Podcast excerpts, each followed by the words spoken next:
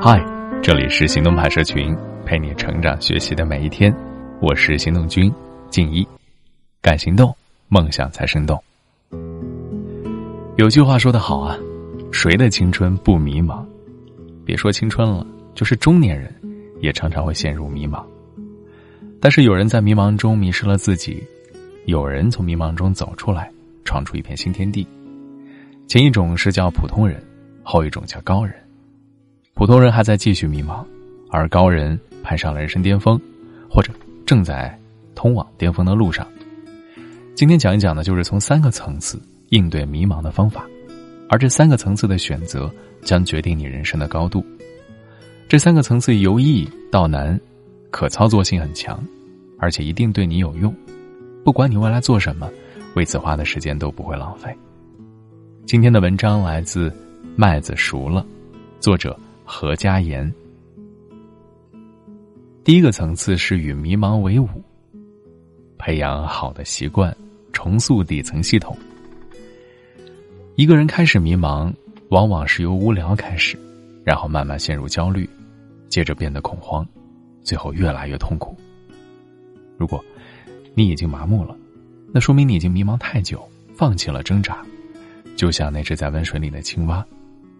如果你想改变这样的状况，那么，来听，这个内容会对你非常有价值。当你决定要改变的时候，不要着急啊，别指望一下子就能够赶走迷茫，那是第三个层次的事儿。现在，先专注于第一层次，做一些很容易的事儿。从今天开始，请你做好三件事儿。第一件事儿，把闹钟调早十分钟。第二件事儿。睡前做十个俯卧撑或者仰卧起坐。第三件事儿，每天阅读十页书。你只要做这三件事儿就行了，不用做别的，也不必做更多，不必做很长时间，只要一个月就好。大多数人在迷茫的时候，不是没有做出改变的努力，但他们失败了。最大的原因就是贪多两个字儿。我们不要贪多，就这些就好。我为什么要你做这三件事儿，而且只做这三件事儿呢？因为这三件事儿，分别代表作息规律、坚持锻炼和持续学习，他们决定了你时间管理的有效性、身体健康程度以及进步的持续性。早起十分钟，意味着你不用像打仗一样的洗脸、刷牙、化妆、吃早餐、赶地铁，你完全可以从容很多，妆容化得更精致，早餐吃得更精细。而且是提前五到十分钟到公司，比踩着点上班给老板和同事的感觉完全不一样。每天十个俯卧撑，坚持，你的肌肉会有发生根本性的改变，而且你能够轻松的完成任务，获得愉悦感，而不是制定一百个俯卧撑的目标，结果完不成，每天觉得自己罪孽深重。每天十页书，一个月刚好看完一本，你又获得了新的知识或者启发，而且。只读十页，不累，还可以精读呢。记住啊，一定不要太贪。我们做这三件事儿，不是为了他们本身能带来多少好处，而是一个更重要的目的：形成良好习惯。如果你第一个月坚持下来了，就会获得成就感，而且觉得非常简单，因为确实很容易就能做到。现在，你再尝试第二个月，可以稍微加一点码，例如。晚上提前十二分钟放下手机，睡前做十二个俯卧撑，每天看十二页书。第二个月坚持下来之后，你可以尝试第三个月、第四个月。习惯的改变不在烈度，而在于持续性。不管多么脱胎换骨的改变，都可以从很小很小的、完全在自己能力范围之内的地方开始，而习惯。就是你身体跟思维运行的底层系统。当你形成了一些好的习惯，一切都会慢慢的改善。这一层次的核心要点就是要循序渐进，别给自己太大压力，千万要避免那些宏伟的目标，只要小小的就行了。第二个层次是与迷茫作战，从身体到思维全方位提升技能。比如说，你可以尝试学一些以后工作用得上的技能。演讲、写作、书法、PPT、外语、编程、心理学等等等等。第二，学一些生活上用得上的技能，烹饪、茶道、品酒知识、时尚穿搭、理财知识等等等等。第三，也可以学一些纯娱乐调剂性质的技能，吉他、合唱、民乐、素描、插花。第四，也可以学一些有益身体的技能，羽毛球、网球、高尔夫、篮球，太多了。和第一层次的要求一样，不要贪多，先选择其中一两样开始学，一到四类随便搭配，每一个类别只选一样，而且要学就沉下心来，学精学细，争取学一门会一门，千万不要狗熊掰棒子，捡起这个丢掉那个。当你开始做这些事儿的时候，迷茫看起来已经没有那么痛苦了，甚至可能你都已经忘了迷茫这件事儿了。更重要的是。你的人生方向，或许就藏在这些技能里。当你发现你在学习上面某一方面技能的时候特开心，而且进步神速的时候，也许那就是你未来应该从事的方向。或者，你虽然喜欢，但是进步慢，也没关系，就当做一个业余爱好，一直做下去，调剂一下生活，也能让你幸福很多。在第二个层次。我们还需要用到一个时间管理的四象限法。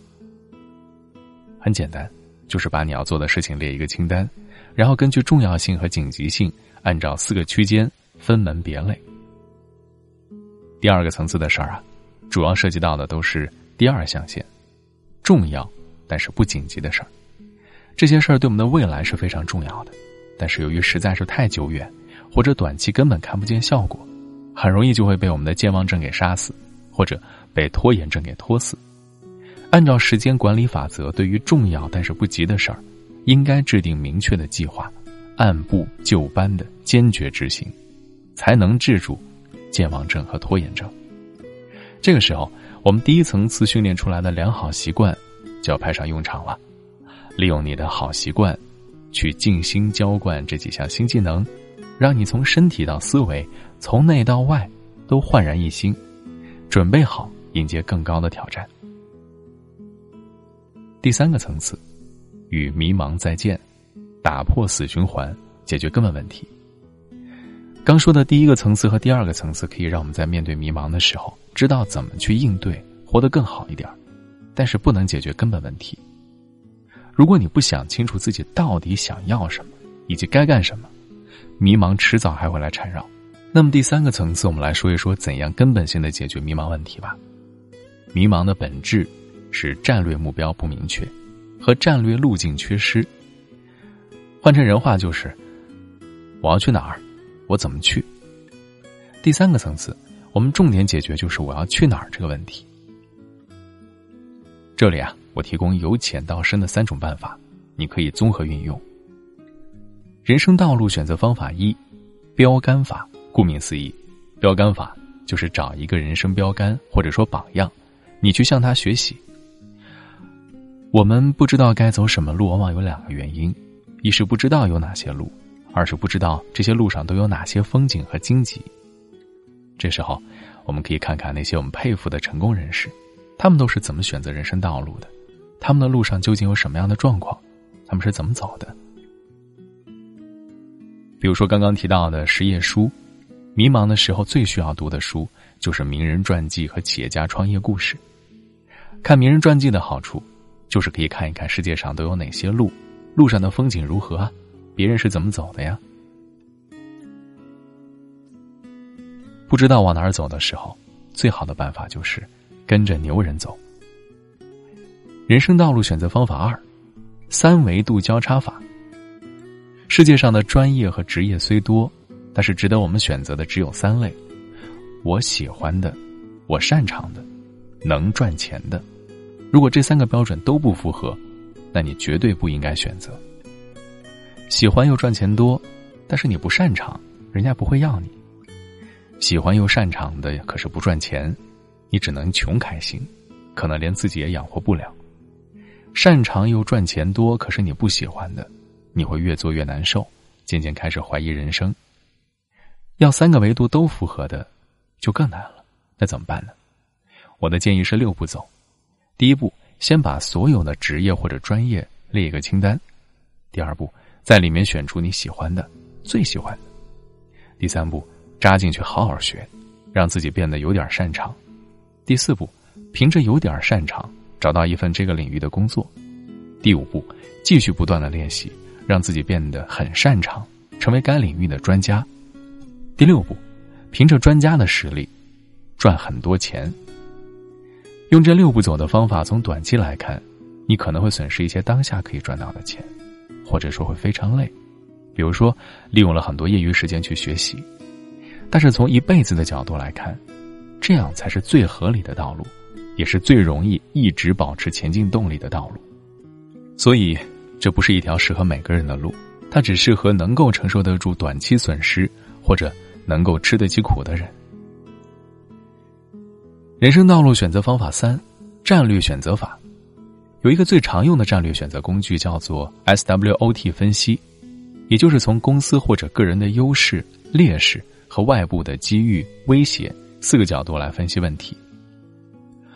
如果你想知道自己是否适合某一个行业或工作，请拿出一张纸、一支笔，写上优势、劣势、机遇、威胁这四个标题，然后分析你自己的情况和你所在的岗位和公司行业的情况，在标题下面填上你的分析结果。找到最适合自己的一条路。这个方法不一定适合所有人，因为它要求有一定的思维和分析能力。你需要对自己的优势劣势有准确认知，对市场的机会和风险有比较系统的判断。思维和分析能力较强的朋友可以试一试。好了，今天的文章就先到这儿了。你可以关注微信公众号“行动派大学”，还有更多干货等着你。